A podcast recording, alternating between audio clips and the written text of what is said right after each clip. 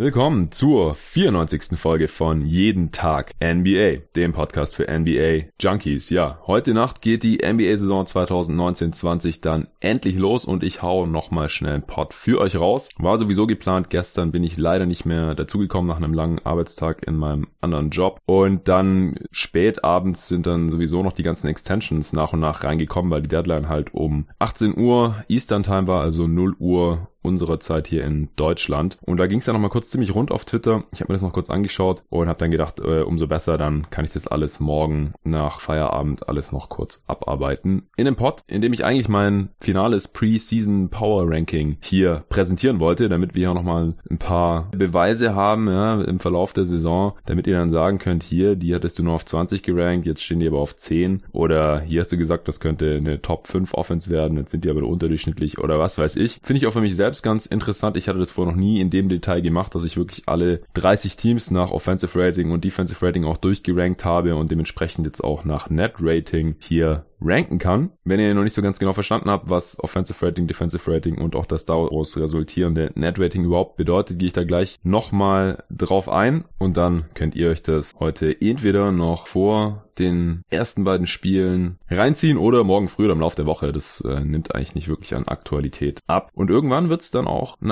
Update geben zu diesem Power Ranking. Ich weiß nicht, wann Sinn macht. In zwei Wochen sind es dann wahrscheinlich eher noch irgendwelche Overreactions, aber spätestens in einem Monat, denke ich mal, müsste man dieses Ranking dann auch zum ersten Mal aktualisieren. Worauf da dann mein Fokus liegt, weiß ich noch nicht so genau. Stand heute will ich einfach sagen, ich habe nach Teamstärke gerankt. Anders kann man es nicht sagen. Also wenn ein Team hier jetzt letztendlich vor dem anderen steht, dann erwarte ich einfach, Stand heute am Tag vor dem Tipp auf der Saison, dass das Team besser sein wird als das andere. Ja, heute bin ich mal wieder alleine. Zum ersten Mal seit irgendwann im Juli, glaube ich, während der Free Agency. Fühlt sich ein bisschen komisch an für mich, aber habe ich auch mal wieder Bock drauf. Ich hoffe, dass es dadurch auch relativ kurz und knackig bleibt und es wurde ja auch schon gefragt, ob ich mal wieder Pots alleine mache und das wird sich gar nicht vermeiden lassen, denn ich kann gar nicht jetzt bis zu fünfmal die Woche aufnehmen und jedes Mal einen Gast organisieren. Das war bei den Previews schon schwierig genug, ist da immer jedem recht zu machen und es letztendlich dann immer hinhaut zeitlich. Es ist auch nicht immer hingehauen. Manchmal habe ich dann einen anderen Gast genommen. Ist ja auch nicht schlimm. Letztendlich sind die 30 Previews alle ziemlich gut geworden. Ich bin sehr zufrieden damit und das Feedback ist auch sehr überwältigend, was mich da erreicht hat über die verschiedensten Kanäle. E-Mail, Twitter, Facebook, Instagram bin ich überall erreichbar und werde auch viel erreicht hier in den letzten Tagen und Stunden, bevor die Saison dann endlich losgeht. Ich würde sagen, wir verlieren nicht mehr Zeit und fangen mit den Power Rankings an. Nachher geht's dann, wie gesagt, um die Vertragsverlängerungen. Ja, wie bin ich hier vorgegangen? Also ich habe ja so oder so schon die ganze Zeit eine Tabelle gehabt, wo ich die 1230 Siege und Niederlagen, die es in einer Saison eben gibt, verteilt habe auf alle 30 Teams, damit ich eben eine ungefähre Vorstellung davon habe, wie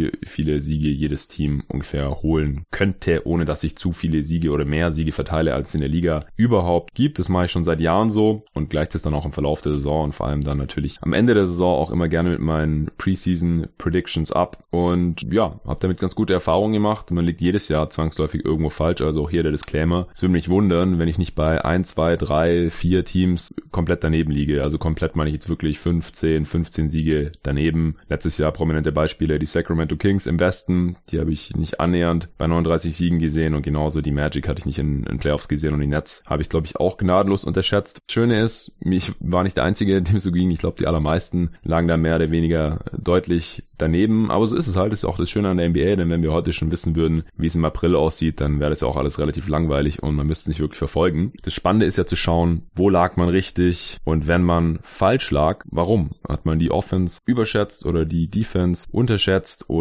wie auch immer. Was ich jetzt eben zum ersten Mal gemacht habe, ist mir wirklich auch zu überlegen, sind, ist dieses Team jetzt besser in der Offense und in der Defense? Und wenn ja, um wie viel ungefähr? Letztes Jahr lag das durchschnittliche Offensiv- bzw. Defensivrating, das ist logischerweise dasselbe, denn wenn äh, zwei Teams gegeneinander antreten, dann ist das Offensivrating des einen Teams gleichzeitig das Defensivrating des anderen Teams. Denn diese Ratings besagen nichts anderes als einfach ausgedrückt, wie viele Punkte hat dieses Team erzielt auf 100 Ballbesitze. Warum guckt man nicht einfach nur auf die Punkte pro Spiel. Ganz einfach, weil nicht alle Teams gleich schnell spielen. Die Pace unterscheidet sich einfach von Team zu Team. Manche Teams spielen ein bisschen schneller, machen dadurch natürlich auch mehr Punkte, kassieren dadurch auch mehr Punkte, weil meistens die Gegner natürlich auch dann mehr Abschlüsse haben. Sagt aber jetzt im Grunde noch nichts über die Qualität der Offense oder der Defense aus, diese Geschwindigkeit. Also die Pace ist natürlich auch kein Qualitätsmerkmal an sich. Deswegen schaut man, was passiert auf 100 Ballbesitze, man normiert das und dadurch wird es eben zu einem Rating. Deswegen ist Offensivrating und Defensivrating auch ziemlich etabliert mittlerweile. Ich benutze es ja hier auch im quasi jedem Podcast, meine Gäste auch. Also das sollte jetzt mittlerweile echt bei jedem angekommen sein. Ich hoffe, es hat jetzt auch spätestens jetzt jeder verstanden. Ab und zu bekomme ich noch Anfragen, wie ich noch hier und da mal irgendwelche Stats oder Metriken erklären kann. Kann ich machen, aber gerade sowas wie das Offensivrating, da will ich jetzt keinen eigenen Pod zu machen, weil die meisten NBA-Fans kennen es einfach mittlerweile und die, die es noch nicht kennen, die lernen es dann eben kennen, wenn ich mal hier und da einen kleinen Exkurs mache. Ja, und was ist eigentlich das Net-Rating? Das Net-Rating ist im Prinzip einfach nur die Differenz aus der Offense und der Defense. Das heißt im Prinzip, wie viel mehr Punkte habe ich gemacht als mein Gegner? Wie viel besser war meine Offense als die Offense des Gegners? Oder wie viel besser war meine Defense als die Defense des Gegners? Ist ja egal, wo da jetzt die Stärke des Teams liegt. Im Endeffekt ist das Ziel im Basketball immer noch mehr Punkte zu machen als der Gegner und das eben nicht nur ab und zu, sondern möglichst konstant. Und deswegen schaut man sich eben die durchschnittliche Differenz zwischen Offensiv- und Defensiv-Rating an, das sogenannte Net Rating, also im Prinzip was netto dabei rauskommt. Nichts anderes heißt hier Net. In diesem Zusammenhang hat nichts mit dem Netz am Basketballkorb oder so zu tun. Ja, und so ist es eben jetzt auch bei meinem Ranking. Also ich habe halt wirklich alle Offensive Ratings und Defensive Ratings versucht einigermaßen vorherzusagen. Und letztes Jahr war das durchschnittliche Offensivrating bei 110,6, also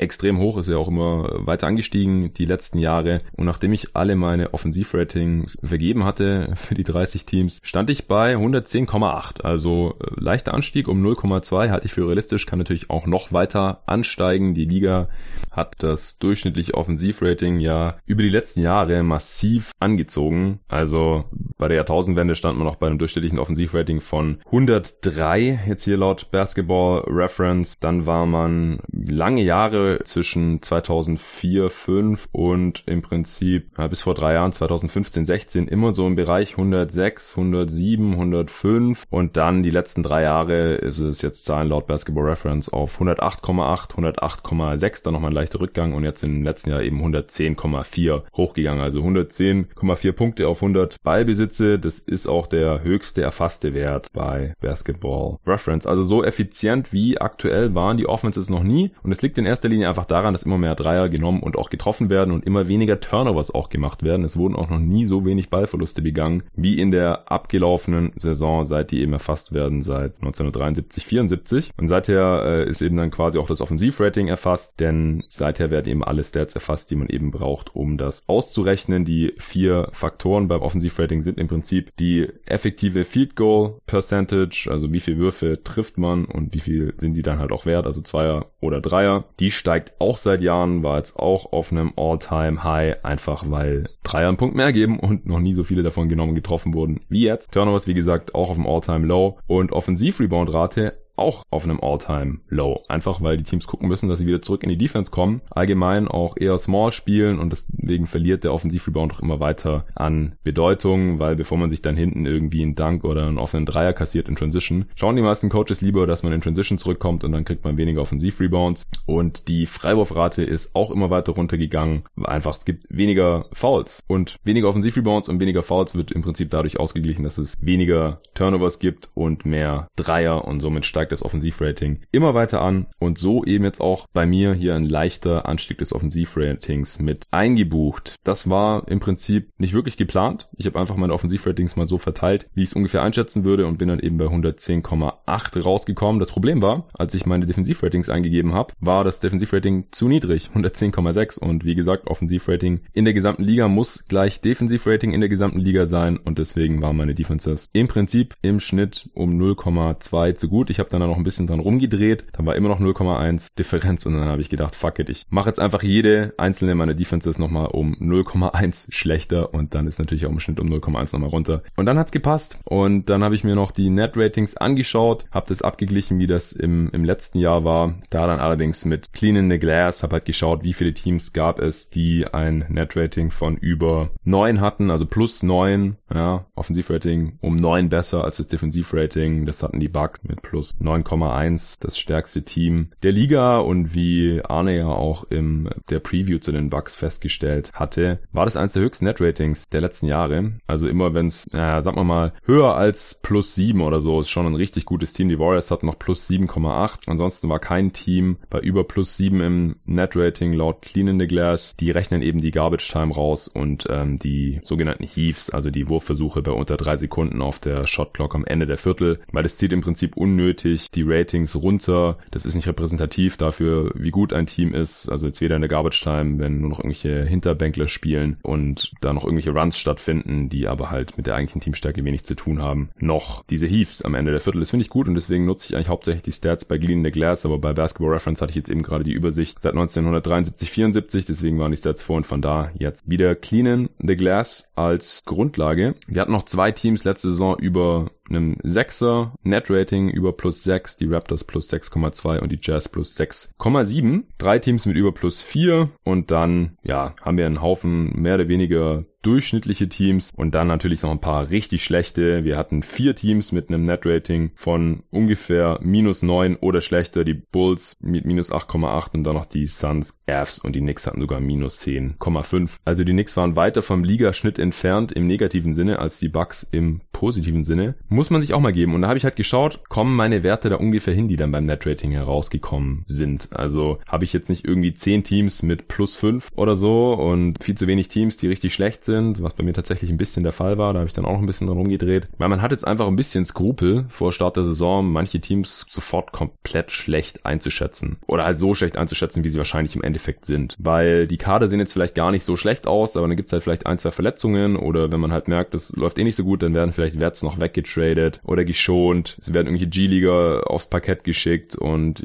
junge Spieler, die es einfach noch nicht so drauf haben, dürfen probieren, was sie wollen und dann sind die Teams automatisch mal direkt viel schlechter in der Offense und in der Defense Defense, als wir jetzt vielleicht gerade noch denken. Deswegen ist da noch viel Glaskugel jetzt mit dabei und ich werde jetzt sicherlich keine Dezimalstellen vorlesen oder irgend sowas, weil so eine genaue Wissenschaft ist es letztendlich nicht und es ist dann, glaube ich, auch ein bisschen langweilig, sich anzuhören, sondern ich werde einfach nur sagen, wo ich die Teams ungefähr sehe, stand heute in meinem Power Ranking. Ja, fangen wir endlich an. Meine Top 5 würde ich jetzt mal sagen, die haben alle ein Net Rating von mindestens plus 6. Da sind stand heute drin die Milwaukee Bucks, die Utah Jazz, die Philadelphia 76ers, die LA Clippers und die Denver Nuggets. Direkt dahinter kommen dann bei mir die Lakers, habe ich plus 5. Dann, also immer rund, ja, wie gesagt, keine Dezimalstellen, interessiert eh keinen. Dahinter dann die Rockets. Dann kommen wir zu den Teams, die unter plus 4 sind. Da habe ich dann die Celtics und die Raptors habe ich schon bei unter plus 3. Genauso wie die Spurs und Heat. Die Nets und die Magic habe ich beide bei ungefähr plus 2. Genauso wie die Blazers, dann die Warriors und dann habe ich einen Haufen Teams, die ungefähr ein ausgeglichenes Netrating haben. Irgendwas zwischen äh, plus 0,3 und minus minus 0,7 und das sind die Kings, Pistons, Mavs, Pellies und die Pacers. Dann mit ungefähr minus 1 habe ich die Wolves, mit ungefähr minus 2 die Bulls und dann folgen die schon langsam relativ schlechten Teams, die Thunder, die Hawks habe ich schon mit minus 5, dann kommen die Suns, dann die Wizards und Grizzlies mit ungefähr minus 7 und bei ungefähr minus 10 habe ich die Knicks, Cavs und Hornets. Hört sich jetzt vielleicht heftig an, gerade bei den schlechten Teams, aber manche von denen sind tatsächlich dadurch besser als letzte Saison. Also zum Beispiel die Hawks, ja, minus 5, für der eine oder andere sagen, ja, ist ja voll schlecht. Aber die waren letztes Jahr halt minus 6,8, dadurch fast zwei Punkte besser dann im Net-Rating. Kommt bei mir jetzt vor allem durch die Offense zustande, nicht durch die Defense, die sehe ich nicht besser werden zum Beispiel. Oder die Suns, ja, minus 5,5, wird der ein oder andere äh, Suns Suns-Fan, Optimist, von denen ich auch vielen auf Twitter folge, wahrscheinlich auch sagen, was soll das denn sein? Aber die waren letztes Jahr aber halt bei minus 9,5. Ja, das ist ein, eine Differenz von plus 4 und dadurch sind sie eins der Teams mit der größten positiven Differenz im Vergleich mit dem letzten Jahr. Oder auch die Knicks habe ich immerhin eins besser als in der vergangenen Saison. Also das war mein Ranking, wirklich von, von 1 bis 30 jetzt im Prinzip durch. Zu den Begründungen will ich jetzt gar nicht mehr so viel sagen. Ich meine, es gibt 30 Preview-Pods, die ihr euch reinziehen könnt. Ich war bei allen 30 dabei und habe meinen Senf zu jedem Team lang und breit abgegeben. Wir können uns vielleicht noch die Offensive und die Defensive Rating, zumindest mal die besten und die schlechtesten Teams jeweils kurz anschauen.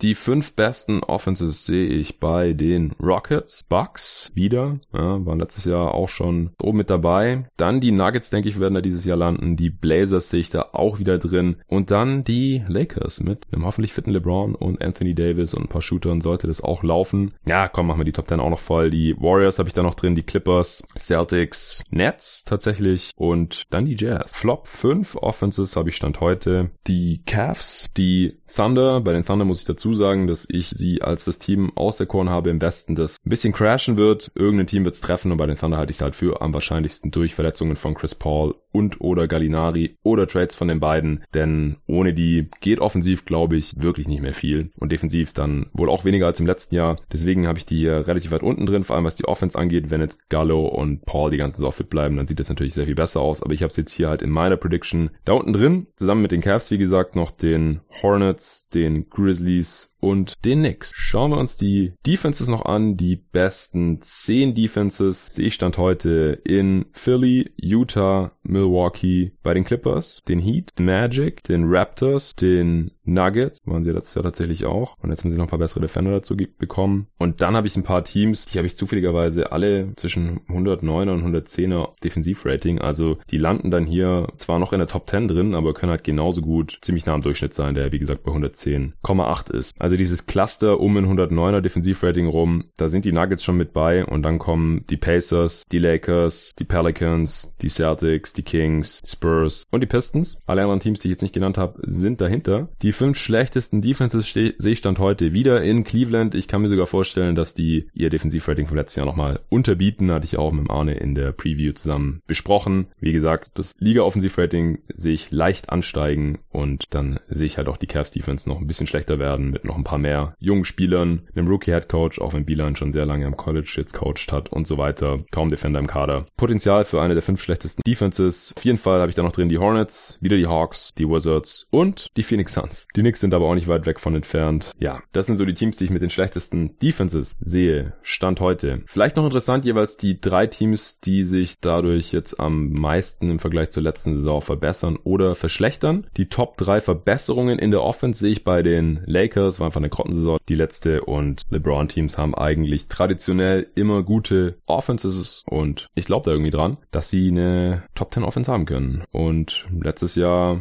sie in der Offense eben unterdurchschnittlich mit einem 108er Offensiv-Rating. Chicago sehe ich noch einen großen Sprung machen. Die waren einfach extrem grottig. Letztes Jahr in der Offense 105er Offensiv-Rating. Also selbst wenn die immer noch unterdurchschnittlich sind, was ich auch glaube, mit ungefähr 110, dann ist es halt schon mal ein Plus von 5. Und das reicht hier für die Top 3 bei den Verbesserungen. Und dann Phoenix. Ich denke auch, dass die an durchschnittlichen Offense kratzen können. Habe ich hier auch so bei 109,5. Die waren auch ziemlich schlecht letztes Jahr. Ansonsten Brooklyn noch mit dem Personal, das sie da jetzt haben. Einfach natürlich Irving, mehr Levert hoffentlich, genug Shooting und guten Pick-and-Roll-Centern. Sollte die Offense eigentlich laufen. Bei plus 3 die Hawks habe ich jetzt auch noch in den Top 5 drin. Jetzt habe ich wieder die Top 5 genannt. Egal. Dann machen wir es bei der Defense doch auch so. Am meisten in der Defense verbessern, sehe ich die Sixers. Die hatten keine so tolle Defense letztes Jahr. Und jetzt glaube ich, dass sie eine sehr, sehr krasse Defense spielen können. Ich habe sie jetzt als bestes Defense-Team der Liga drin und deswegen auch mit der größten Differenz zum letztjährigen Defensivrating. Dann dicht gefolgt von den Clippers. Da war es ähnlich. Die hatten eine gute Offense und keine gute Defense. Das wird sich jetzt ändern mit der Defense und die Offense können sie wahrscheinlich beibehalten. Dann die Pelicans sehe ich in der Defense sich massiv verbessern durch das Personal und auch durch Assistant Coach Jeff Bist Sterling, der schon in Teams wie Houston da einiges bewirken konnte. Die Spurs sehe ich auch wieder besser werden in der Defense und auch die Bulls, einfach weil die so grottig waren letztes Jahr und jetzt zumindest ein paar solide Defender da drin haben mit Thad Young und so. Sollen wir die Verschlechterungen auch noch machen? Ja, komm, wieso nicht.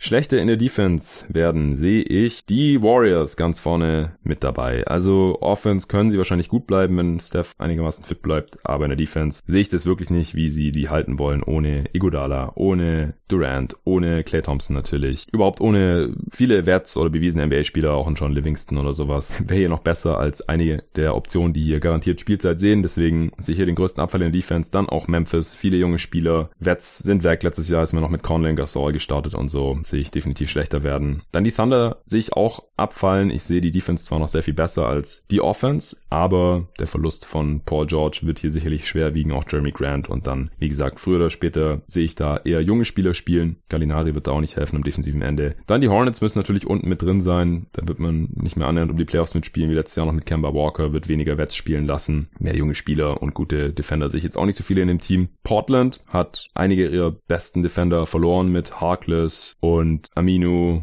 auch Turner war ein solider Defender. Nurkic wird, wenn dann erst spät zurückkommen und äh, war da ein Herzstück der eh schon unterdurchschnittlichen Defense. Und das sich jetzt alles eher schlechter werden, es sei denn, Whiteside performt nochmal richtig krass da in der Mitte. Glaube ich jetzt eher nicht dran. Deswegen habe ich sie jetzt hier auch automatisch mit drin bei den Teams, die sich in der Defense am ehesten verschlechtern sollten. Welche Teams sehe ich in der Offense schlechter als in der letzten? Da auch ganz vorne mit dabei. Natürlich Charlotte. Das passiert höchstwahrscheinlich automatisch, wenn man Kemba Walker mit Terry Rozier ersetzt. Jeremy Lamb eigentlich gar nicht ersetzt und auch sonst einfach wahrscheinlich gar nicht mehr unbedingt gewinnen will. Die Thunder werden natürlich unter dem Abgang von Westbrook und vor allem George und auch Grant hier leiden. Drei Starter fehlen einfach. Ich habe ja meine Bedenken zu den Thunder jetzt hier schon öfters mal begründet, vorhin erst wieder, deswegen spare ich mir das jetzt nochmal hier. Die Raptors sehe ich in der Offense auch schlechter werden, hatte ich in der Preview mit Tobi Bühne auch im Detail analysiert. Wieso das so ist, defensiv kann man ungefähr auf dem Niveau bleiben, aber offensiv sehe ich das leider nicht. Die Pelicans sehe ich offensiv auch schlechter werden, man hat nicht so viel Space Spacing, man lässt wahrscheinlich den einen oder anderen jungen Spieler auch spielen, früher oder später. Und man hat einfach Anthony Davis verloren, der in diesem Team offensiv auf jeden Fall noch einiges gerissen hat, wenn er auf dem Feld stand. Und die Wizards sehe ich offensiv auch schlechter werden. Man hatte einfach über weite Teile letzte Saison noch, ja, gestandene NBA-Spieler im Kader und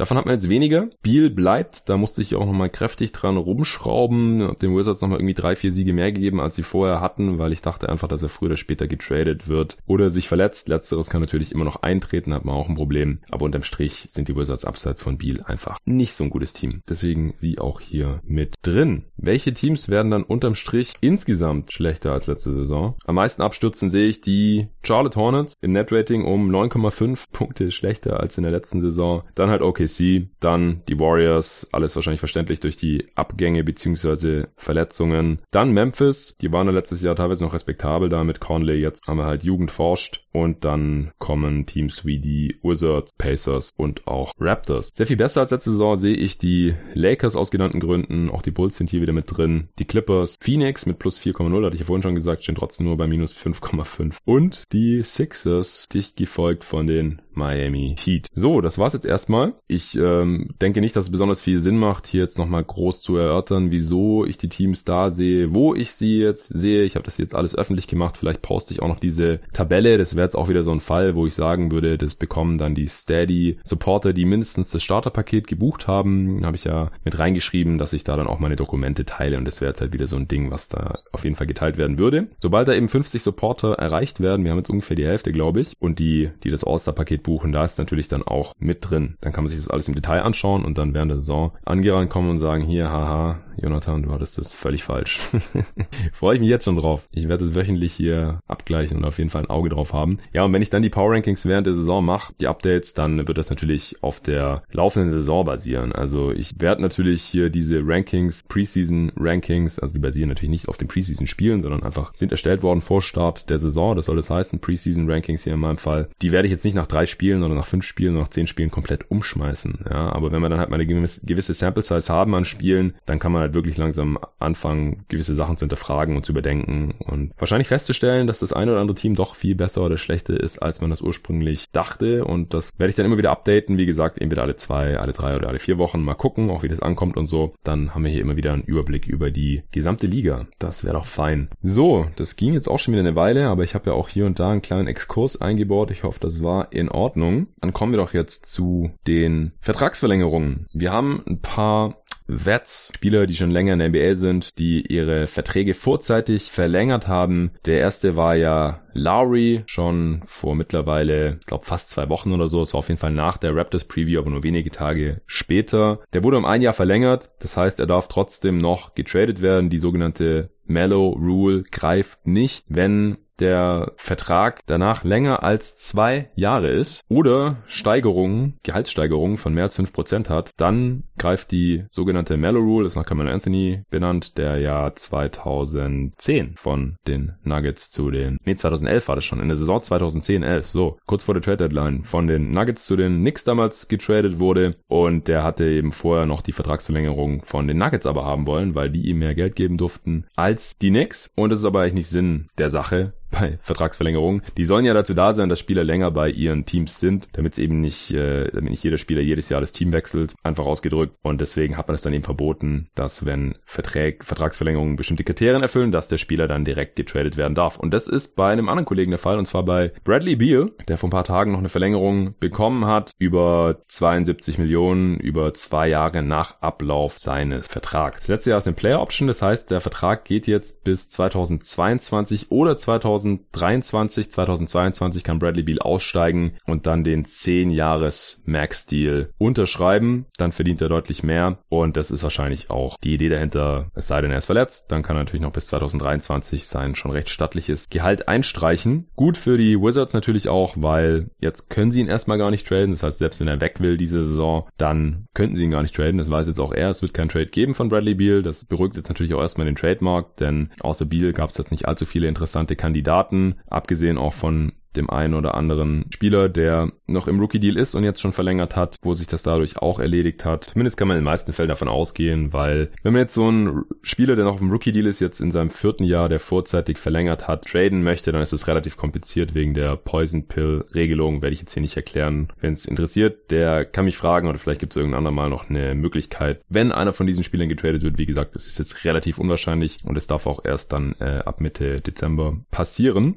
Beal, wie gesagt, darf jetzt ein halbes Jahr nicht getradet werden und dann ist die Trade Deadline halt schon durch. Das heißt frühestens im nächsten Sommer. Zurück zu Lowry, der hingegen darf noch getradet werden. Allerdings bezweifle ich, dass die Raptors ihn jetzt verlängert haben, um ihn dann zu traden. Also er kriegt ja auch 31 Millionen mehr, ist jetzt auch kein Pappenstiel. Ich denke, man hat ihn jetzt einfach verlängert, weil man festgestellt hat, dass man 2020 wahrscheinlich eh nicht in der Free Agency Class zuschlagen wird und weil man hier jetzt einfach nicht in den Rebuild gehen möchte und tanken möchte. Man hat jetzt gerade die Championship geholt und man möchte jetzt wahrscheinlich auch das Momentum, das man gerade in Kanada geschaffen hat, durch diesen Hype nutzen und man wird jetzt auch um die Playoffs mitspielen, vielleicht sogar sogar um die zweite Runde im Osten. Und deswegen hat man eben den schon relativ alten Lowry und halt auch älteren Spieler als jetzt ein Siakam, um den man ja das nächste gute Raptors-Team dann wahrscheinlich herum aufbauen würde, gehalten. Und Siakam hat man ja auch gleich noch gehalten. Ist auch kürzlich bekannt geworden. Der hat den Max-Deal tatsächlich bekommen. Zwar nur über vier Jahre, also nicht sein totales Maximum und da gibt's noch ein paar andere Einschränkungen, aber er bekommt das maximale Gehalt über die nächsten vier Jahre. Also ab dem Sommer dann natürlich. Sind ja alles vorzeitige Verlängerungen. Da war ich ein bisschen überrascht, denn ich hätte nicht gedacht, und das haben wir in der Preview auch besprochen, dass die Raptors hier einen großen Vorteil draus ziehen, wenn sie ihm jetzt schon einen Max-Deal geben und dann auch noch nicht mal über die volle Laufzeit von fünf Jahren. Also man zahlt ihm jetzt viel und hat dadurch eben die nächsten Jahre weniger Cap Space, also gerade jetzt 2020, aber die Free Agency Class ist einfach nicht toll. Jetzt fehlen ja noch mal ein paar Spieler, die Free Agent geworden wären in Lowry, Siakam, Ingles, Heels, Sabonis, Jalen Brown, DeJounte Murray und Torian Prince, zu dem wir auch alle noch kommen. Die sind nächstes Jahr jetzt alle kein Free Agent und die Class war vorhin schon nicht so toll. Von daher haben die Raptors jetzt anscheinend einen dicken Haufen auf die nächste Free Agency gesetzt und ihnen ist anscheinend auch einfach mehr wert, Siakam jetzt schon bis 2024 auf jeden Fall mal sicher zu halten. Da ist er auch schon 30, weil der jetzt schon 25 ist, war ja ein älterer Rookie und ist jetzt auch schon drei Jahre in der Liga und deswegen wollte Siakam wahrscheinlich sich nicht direkt auf fünf Jahre festlegen. Denn gleichzeitig ist es nicht so, dass wenn er jetzt noch die Rose Rule triggert. Das heißt, wenn er jetzt noch im Rookie Deal MVP wird, was ich nicht glaube, oder Defensive Player of the Year wird, schon wahrscheinlicher, aber glaube ich auch nicht, oder es in eins der All-NBA Teams schafft, was passieren kann, denke ich. Das würde ich jetzt nicht komplett ausschließen. Und die Raptors anscheinend auch nicht. Die müssten ja sowieso sehr überzeugt sein von ihm, sonst würden sie ihm hier nicht das maximale Gehalt über die nächsten vier Jahre geben. Aber was dann eben passieren kann, wenn ein Spieler eine vorzeitige Verlängerung unterschreibt über das maximale Gehalt, dann kann man eben vereinbaren, und das ist wohl bei Jamal Murray und Ben Simmons zum Beispiel so,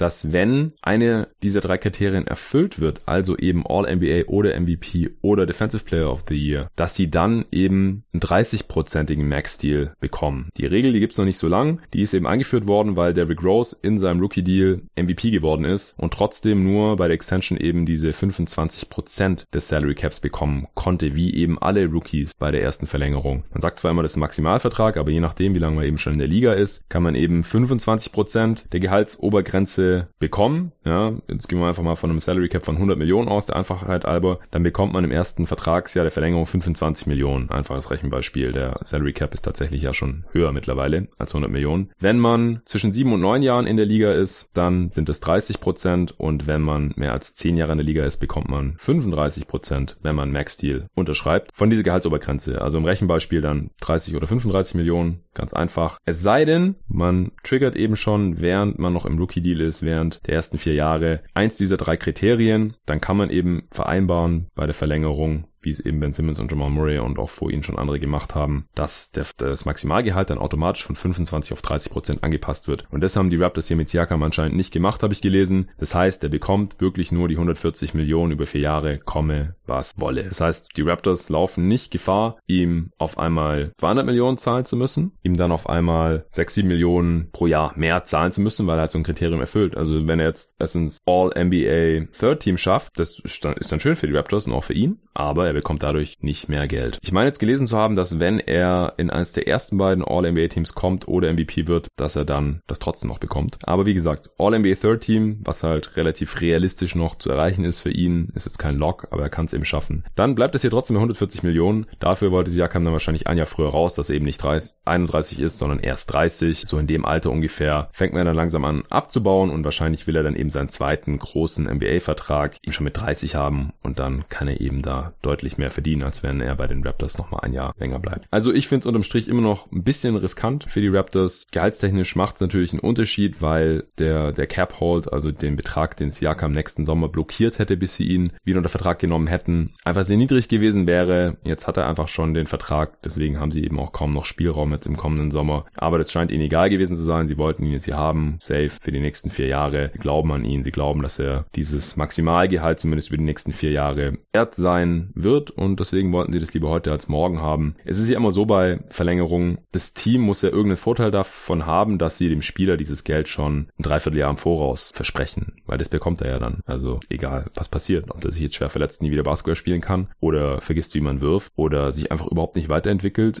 Andrew Wiggins, dann ja, dann muss man in diesem Spiel halt das Geld trotzdem geben. Und das kann eben nach hinten losgehen, ist schon nach hinten losgegangen. Deswegen sind vorzeitige Verlängerungen immer so eine Sache, es sei denn, es ist wirklich schon glasklar, dass das mal ein Superstar wird. Ist bei Siakam jetzt aus meiner Sicht nicht der Fall, aber die Rap den Raptors war das jetzt irgendwie zu riskant, ihn zu vergraulen. Und wir haben ja auch schon gesehen, bei Spielern wie Gordon Hayward, der hat die vorzeitige Vertragsverlängerung nicht bekommen, war dann angepisst und hat dann halt aus Trotz ein Restricted Offer Sheet bei den Charlotte, ich glaube damals noch Bobcat, vielleicht waren es auch schon die Hornets, weiß ich nicht mehr, ist ja auch egal. In Charlotte hat er es unterschrieben. 3 plus 1 Deal, ist nach drei Jahren ausgestiegen an Utah, die natürlich gematcht hatten. Nach drei Jahren konnte er aussteigen und er war halt weg. Und sowas will man halt vermeiden. Deswegen gibt man ihm jetzt gleich die Kohle über vier Jahre, dann hat man ihn sicher. Machen wir noch den letzten Wett, bevor wir dann zu den restlichen Rookie Deal Extensions kommen. Joe Ingles hat vorzeitig verlängert, wäre im Sommer 2021, also erst in zwei Jahren Free Agent geworden und hat vorzeitig um eine Saison verlängert zu 14 Millionen. Ich habe irgendwo gelesen, dass es zu wenig Geld für ihn ist und dass Joe Ingles seinen Agenten feuern sollte. Aber andererseits ist Joe Ingles dann eben auch schon 33 Jahre alt. Man weiß nicht, wie er sich die nächsten zwei Jahre entwickelt. Er war jetzt nie ein Spieler, der großartig von seiner Athletik abhängig war. Deswegen wird er wahrscheinlich noch auf einem Niveau spielen, wo die 14 Millionen wert ist. Aber ich denke auch, es ist einfach die sichere Bank für ihn, jetzt hier die 14 Millionen zu nehmen. Das ist ungefähr, ja, Startergehalt oder äh, Six-Man-Gehalt, was er jetzt ja auch faktisch schon ist in der kommenden Saison. Und und wenn er das Niveau halten kann, dann ist er das Geld wert oder vielleicht sogar ein bisschen mehr wert, dann ist es ein guter Deal für die Jazz. Aber wenn er halt sich verletzt oder einfach alt wird und abbaut, dann ist es vielleicht auch ein bisschen zu viel. Also das ist jetzt halt ein Deal, den ich aus Teamsicht verstehen kann. Man bindet so einen sehr guten Spieler einfach noch länger an diese Franchise, die ja jetzt in diesem Sommer auch alle Weichen auf Win Now gestellt hat mit dem Deal für Bogdanovic, der 2023 sogar geht, also dann noch sogar ein länger. Und mit dem Conley Trade, der auch noch noch zwei Jahre zumindest mal da ist. Gobert ist in, in drei Jahren, wenn Ingles dann ausläuft, ist er 29. Also das passt aus meiner Sicht schon. Und ja, Ingles nimmt halt die sicheren 14 Millionen dann mit für eine Saison, die erst zwei Jahren anfängt. Kann man auch mal machen. Anscheinend mag es auch in Utah, will gar nicht irgendwo anders hin. Und wieso dann nicht jetzt schon die Kohle mitnehmen, wenn sie einem angeboten wird. So, jetzt haben wir noch die fünf Spieler, die jetzt in ihr viertes Jahr gehen in Heels, Sabonis, Brown, Murray und Prince. Wir fangen mit dem potenziell größten Deal an. Das ist Jalen Brown, der bekommt sicher 103 Millionen über vier Jahre. Bei ihm, sowie Sabonis und Hield, ist aber auch bekannt, dass da noch Incentives dabei sind. Das heißt Boni. Er kann mit bestimmten Leistungen, individuellen Leistungen oder Teamleistungen hier eben noch bis zu 12 Millionen draufhauen. Diese Boni oder Incentives werden dann auch nochmal in welche, die wahrscheinlich erreicht werden, unterteilt und welche, die eher unwahrscheinlich erreicht werden. Bei Brown sind anscheinend vier, die wahrscheinlich erreicht werden und acht, die eher unwahrscheinlich sind, Stand heute. Deswegen, wenn ihr irgendwo lest, Brown hat 115 Millionen bekommen, dann lasst euch gesagt sein, dass er nur 103 davon in jedem Fall sieht, was auch schon ziemlich viel ist und die anderen 12 hängt eben davon ab, wie er und die Celtics dann die nächsten vier Jahre spielen. Ja, jetzt hat hier wieder die Frage, wieso haben die Celtics das gemacht? 115 ist ja schon sehr nah an seinem Max-Deal, den er bei einem anderen Team unterschreiben kann, dran. Also wir haben zum Beispiel gesehen, die Angelo Russell hat 117 Millionen bekommen in einem Sign Trade, was im Endeffekt dieselbe Summe ist, die er bei einem anderen Team bekommen hätte. Also wenn es kein Sign Trade gewesen wäre, wenn der Salary Cap leicht ansteigt, aber das wissen wir ja gerade auch nicht, wegen der China-Geschichte, kann es eben auch sein, dass der Salary Cap nicht ansteigt oder nicht so stark ansteigt oder sogar zurückgeht. Ist alles noch ein bisschen offen. Aber gehen wir mal davon aus, dass es wieder in dem Bereich liegen würde, dann hat Brown jetzt quasi fast schon diese Kohle bekommen, die er von einem anderen Team im schlimmsten Fall für die Celtics hätte angeboten bekommen. 115 Millionen über vier Jahre. Also wieso hat Boston das getan? Ähnliche Begründung wie bei Siakam würde ich mal sagen. Man stellt sich gut mit dem Spieler. Ja, man vermeidet jegliches Drama während der laufenden Saison jetzt. Das hatten die Celtics in der Vergangenheit wirklich schon genug. Wenn Jalen Brown zum Beispiel dann von der Bank kommt, hätte er wahrscheinlich nicht so Bock drauf gehabt, wenn er eben im Contract hier ist. Wenn er jetzt vier Minuten weniger pro Spiel spielt oder so, ist ihm es wahrscheinlich auch Schnuppe. Er hat schon seine 100 plus Millionen eingestrichen. Also will es mich nicht unterstellen, dass er schlechter spielt oder nicht ganz so gut spielt, wenn es nicht um die Kohle geht. Aber wenn es um die Kohle geht und Spieler bekommen ihre Spielzeit nicht, dann haben die meistens Problem damit. Siehe Terry Rozier letztes Jahr bei den Celtics zum Beispiel. Ja, Paradebeispiel. Darauf hatte Danny Ainge wahrscheinlich keinen Bock mehr. Zudem besteht natürlich, wie gesagt, immer die Gefahr. Hier hat man jetzt vier Jahre angeboten, dass ein anderes Team nur drei anbietet. Drei ist halt das Minimum, drei garantierte Jahre und dann halt noch eine Option dran. Und dann, wenn man das matcht, weil er restricted ist, all diese Spieler wären ja restricted gewesen. Siakam, Heald, Sabonis, Brown, Murray und Prince dann hätte man halt ein Jahr weniger gehabt von Brown. Und bei Brown kann man davon ausgehen, dass er im Sommer wahrscheinlich einen Max-Offer bekommen hätte, weil er ist ein Wing, der athletisch ist, der gut verteidigen kann, der vorne auch mal einen Korb trifft, offene Dreier treffen kann und so und halt auch noch Upside hat. Ja, der ist erst 22, jetzt im Gegensatz zu Siakam, der halt schon 25 ist zum Beispiel, der hat auch noch Upside, aber bei Brown geht da wahrscheinlich noch mehr nach oben, auch im Vergleich mit Buddy Hield zum Beispiel, der noch viel älter ist, zu dem kommen wir auch gleich noch. Deswegen gehe ich mal von aus, eins der Teams mit Capsters im nächsten Sommer hätte ihm wahrscheinlich wahrscheinlich dann diesen Max-Deal von um die 120 Millionen über vier Jahre angeboten oder halt noch irgendeinen Quatsch gemacht mit einer Player-Option oder sowas. Haben wir ja auch vor ein paar Jahren gesehen bei Otto Porter, der diesen Deal von Brooklyn angeboten bekommen hat und dann haben die Wizards halt doch gematcht. Hätten sie ihm auch gleich die Kohle selber geben können und eben diese Player-Option und irgendwelche Trade-Boni und solche Geschichten, die halt dem Team wehtun und die halt das Team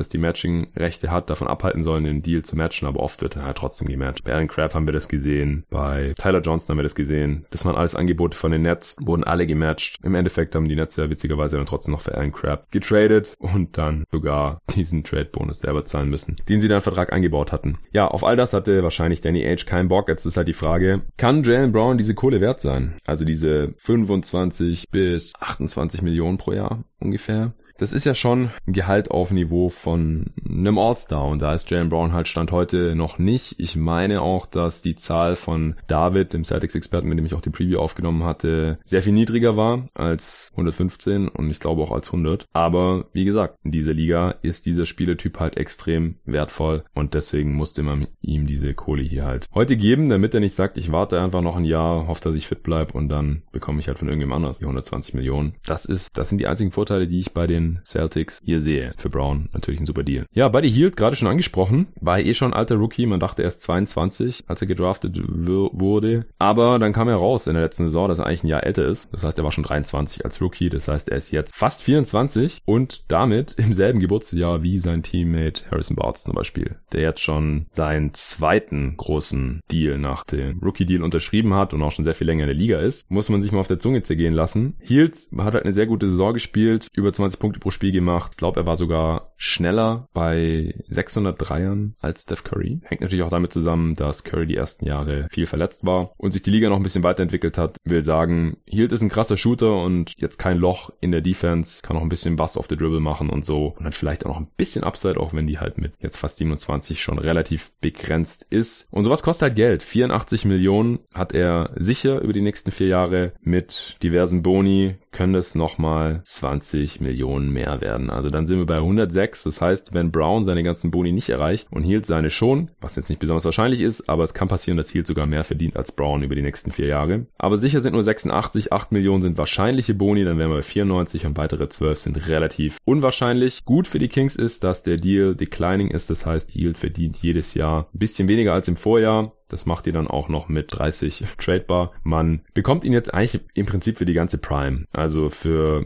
Age 27, 28, 29 und 30 Season. Und dann wird er wieder Free Agent. Ist noch relativ weit weg von dem Max-Deal von ca. 120 Millionen über vier Jahre. Ja, und halt ein, ein, Spieler, der über 20 Punkte pro Spiel macht, gut werfen kann, gut ins Team reinpasst. Auch viel dazu beigetragen hat, dass die Kings jetzt zum ersten Mal seit x Jahren irgendwie einen Sprung gemacht haben und annähernd in Playoff-Nähe gekommen sind. Ich glaube, das letzte Mal im Playoffs waren sie 2006 oder so mit Ron Artest und Bonzi Wells, glaube ich. Also, und Kevin Martin, das ist alles schon eine Weile her. Deswegen verstehe ich schon, wieso die Kings das jetzt hier getan haben. Und für Hield ist natürlich auch super. Der hat ja auch in den Medien immer wieder drauf gepocht, dass er seine 100 Millionen haben möchte, weil im Gegensatz zu Typen wie Barnes oder auch jetzt hier Jalen Brown, die sehr jung in die Liga gekommen sind, die halt das erste Mal mit 22 Free Agent werden, da war Hield halt noch nicht mal eine Liga und da halt schon ihren ersten 80 oder 100 Millionen Deal oder so unterschreiben. Das ist ihm halt nicht vergönnt gewesen. Dafür ist er einfach schon zu alt und was er dann mit dann fast 31 in vier Jahren nochmal abgreifen kann in der Free Agency ist halt auch fraglich. Deswegen gut für ihn natürlich und von Seiten der Kings kann ich das auch durchaus nachvollziehen. Kommen wir zu Domantas Sabonis von den Indiana Pacers. Der hat 75 Millionen Safe über die nächsten vier Jahre, ist mein Informationsstand und dann auch 10 Millionen Boni. Zwei davon nur sind wahrscheinlich und acht eher unwahrscheinlich. Das heißt, er wird zwischen 75 und 85 Millionen verdienen im nächsten vier Jahre. Sehr ähnlicher Deal wie der von Miles Turner, den er vor einem Jahr unterschrieben hat. Nur,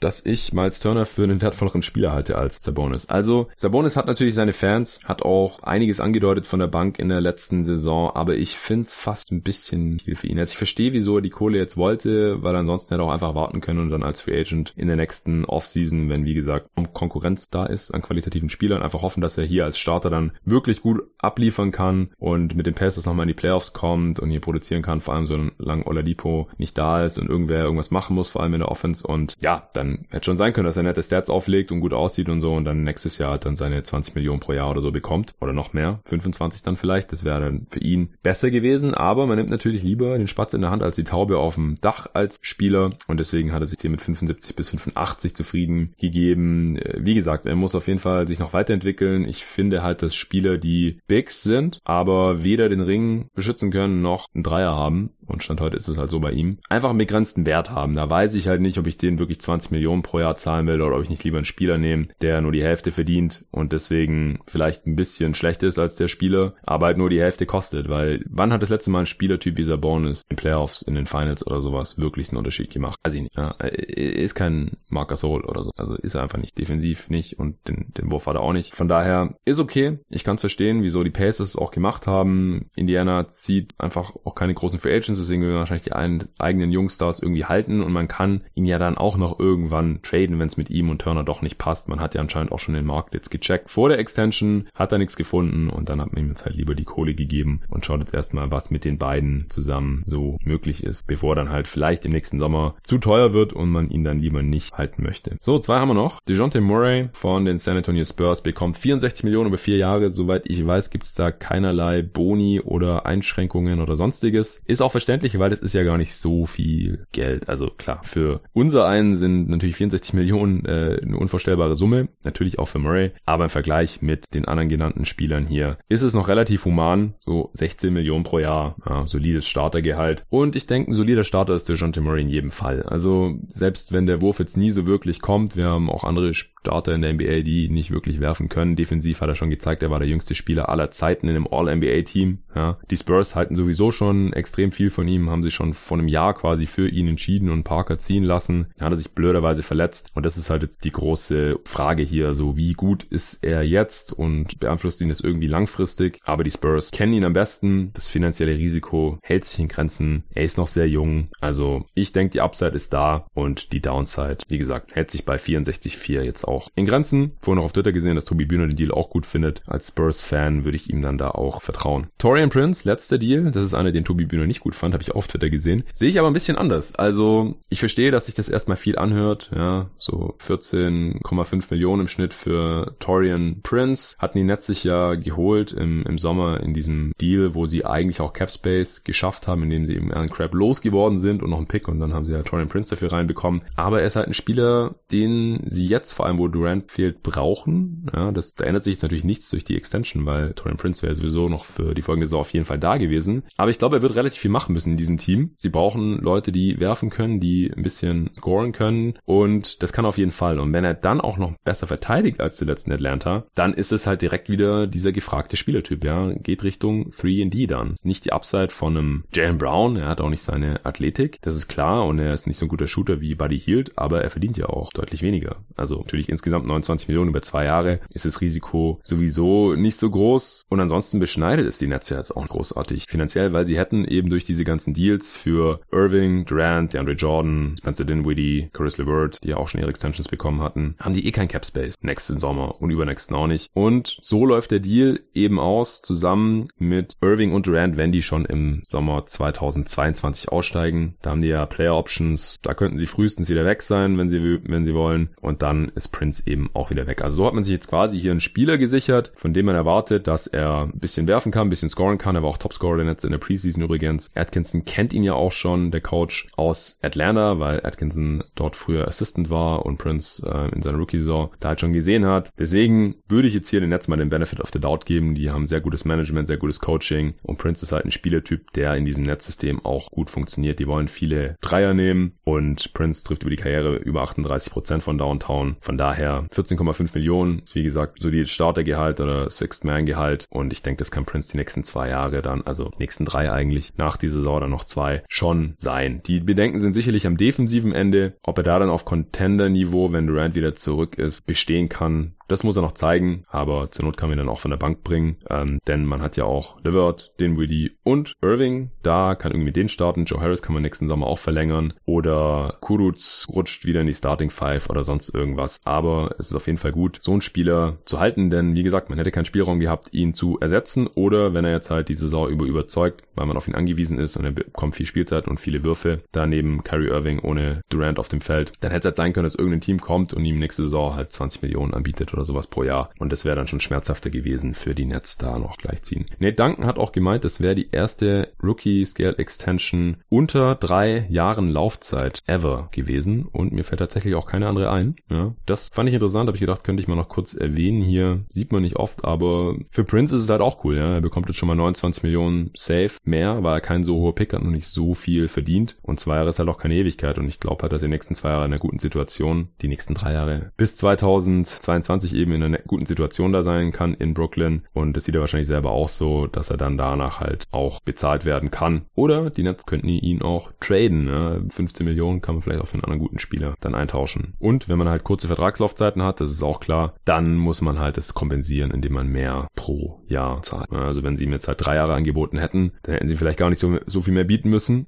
Aber das wollten sie eben nicht, weil wenn Durant und Irving aussteigen 2022, dann will man da wahrscheinlich nicht mit einem Torian Prince sitzen, der 15 Millionen pro Jahr verdient oder so. Gut, das wäre es gewesen zu den Extensions. Ja, wenn ihr diesen Pod jetzt noch hört vor den Season Openern heute Nacht, ich werde mich auf jeden Fall live reinziehen und morgen früh direkt für euch analysieren. Ich habe auch für beide Spiele jeweils einen Gast organisiert, die ich mir dann nacheinander kurz reinhole und dann sprechen wir 10, 15, maximal 20 Minuten jeweils über das Match, je nachdem wie spannend es war, wie viel da passiert ist. Wenn es ein Blowout war, dann reichen vielleicht auch 10 Minuten maximal. Und dann haue ich das Ding raus. Also ich hoffe mal, dass es irgendwann zwischen 8 und aller spätestens 9 draußen ist, je nachdem wie schnell das halt abläuft und wie smooth das auch abläuft mit meinen beiden Gästen hier. Ja, schade, dass kein Zion Williamson dabei ist. Das äh, wär, war sicherlich die Idee, als man diesen Season Opener hier angesetzt hat.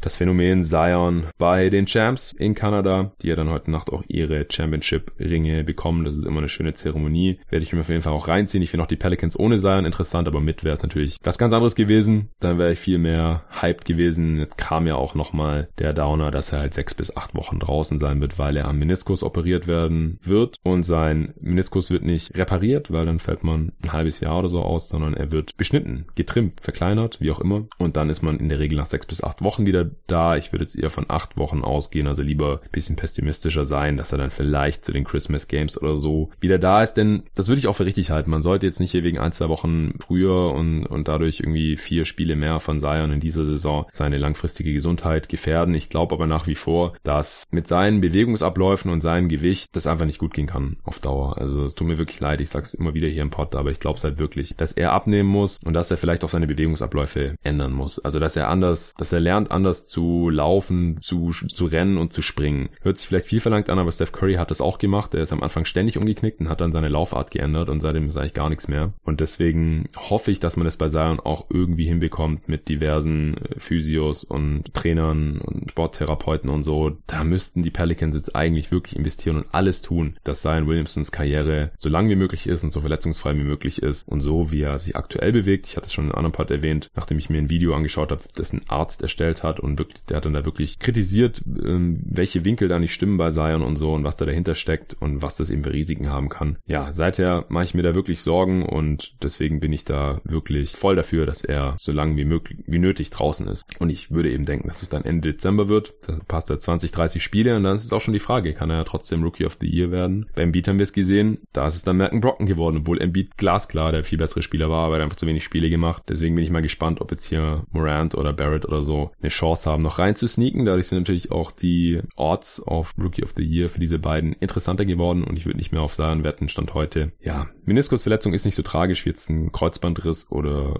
Gott bewahre, irgendwelche Sehnenrisse oder sowas. Aber es ist halt schon so ein, so ein kleiner Downer auf jeden Fall, dass wir jetzt noch wahrscheinlich zwei Monate oder noch länger und eben auch heute Nacht auf Zion Williamson verzichten müssen, denn ich schaue ihm wirklich sehr gerne zu. Ja, egal, die Spiele werden trotzdem geglotzt. Bin gespannt, was das junge Pelicans Team gegen den Defending Champ ohne Kawhi Leonard und ohne Danny Green ausrichten kann und danach natürlich Clippers gegen Lakers, der Klassiker, das wird auf jeden Fall fett. Also Paul George fehlt ja leider auch, Kawhi hat anscheinend keine Minutes Restrictions oder irgendwas. AD und LeBron sind dabei und natürlich auch die ganzen anderen Rollenspieler. Ich bin wirklich gespannt, wie die beiden Teams aussehen, wenn sie jetzt mal ernst machen. Die Clippers sahen in der Preseason ja komplett katastrophal aus. Ich habe mir da auch mal, ich habe natürlich das ein oder andere Spiel angeschaut, aber natürlich jetzt auch nochmal die Stats angeschaut und die Clippers hatten in der Preseason Offensivrating von 84 oder sowas. Waren mit großem Abstand letzter. Natürlich super small sample size, waren nur drei oder vier Spiele. Und wenn man da nichts trifft, ein paar Turnovers begeht, dann kann das schnell passieren. Das kann jetzt natürlich nur besser werden. Sie sind natürlich auch viel besser als das. Da bin ich jetzt wirklich gespannt und auf die Lakers mit LeBron und Anthony Davis natürlich sowieso.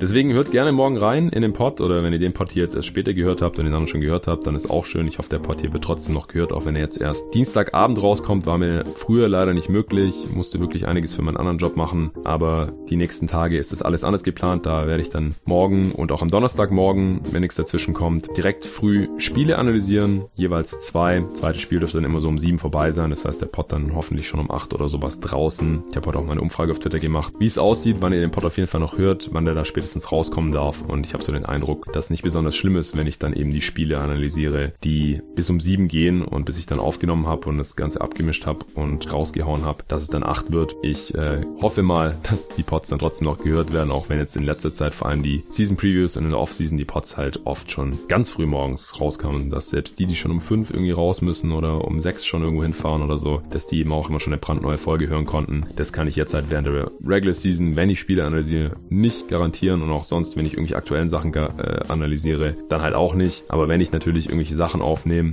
am Tag zuvor, dann kann ich die natürlich auch wieder so früh raushauen. Gar kein Thema. Fragen habe ich jetzt noch einige bekommen. Auf jeden Fall genug, um damit einen ganzen Pot zu füllen oder auch mehrere Pots zu füllen. Ich habe auch schon ein paar direkt rausgeschrieben, wo man mal einen eigenen Pot zu machen kann. Der Fragenpot kommt noch, aber ich muss mich da auf die andere Frage auf jeden Fall noch ein bisschen intensiver vorbereiten, weil die halt wirklich das ganze Spektrum, was es an Fragen geben kann, irgendwie abdecken und zu manchen kann ich jetzt auch nicht ad hoc direkt was sagen und deswegen kommt der dann erst Ende der Woche, höchstwahrscheinlich am Freitag oder am Wochenende, aber normalerweise will ich immer Montag bis Freitag die Episoden rausknallen. Dann habe ich auch ein bisschen Wochenende und am Wochenende werden halt auch nicht so viele Pods gehört wie unter der Woche, weil die, weil weniger Leute irgendwo hin müssen und sich die Zeit mit Podcasts vertreiben. Denke ich mal. So, die Folge ist jetzt auch schon wieder lang genug. Vielen Dank fürs Zuhören. Wenn ihr irgendwas hier ganz anders seht als ich, wenn ihr über die Extensions diskutieren wollt oder auch über mein Power Ranking, wenn ihr das jetzt auch ganz anders seht, können wir auch gerne noch drüber diskutieren. Ist es aber nicht so, dass es nicht schon sehr viel passiert ist, dass wir über irgendwelche Teams und Predictions und Over-Unders und sowas diskutiert haben. Vor allem auf Twitter natürlich könnt ihr mir gerne folgen. At jeden Tag NBA oder at jwalker-nba